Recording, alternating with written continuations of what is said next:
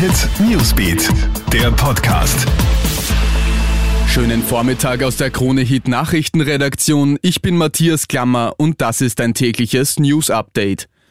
Dramatische Szenen in den USA. Bei einer Schießerei in einem Supermarkt in der Stadt Boulder im US-Bundesstaat Colorado sind zehn Menschen getötet worden. Auch ein Polizist soll darunter sein. Ein Tatverdächtiger wurde festgenommen. Er wurde verletzt ins Spital gebracht. Hintergründe sind noch unklar.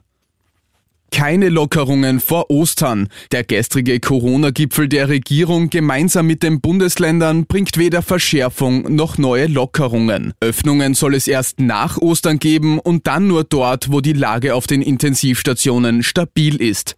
Einen anderen Weg geht Deutschland mit einem knallharten Lockdown über Ostern. Von 1. bis einschließlich 5. April soll das öffentliche, wirtschaftliche und private Leben stark heruntergefahren werden. Der Lockdown wird insgesamt bis zum 18. April verlängert. Gründonnerstag und Ostersamstag werden einmalig als Ruhetage definiert und mit weitgehenden Kontaktbeschränkungen verbunden.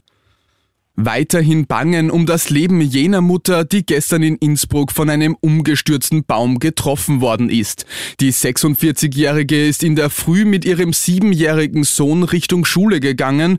Wie aus dem Nichts ist plötzlich ein riesiger Baum entwurzelt und genau auf die Frau gestürzt und satte 2,9 Millionen Dollar für einen Tweet.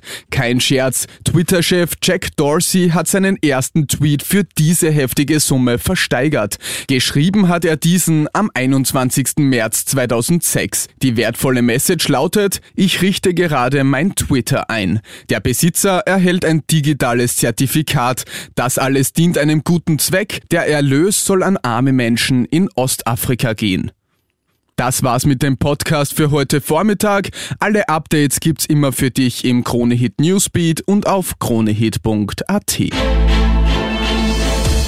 Kronehit Newsbeat, der Podcast.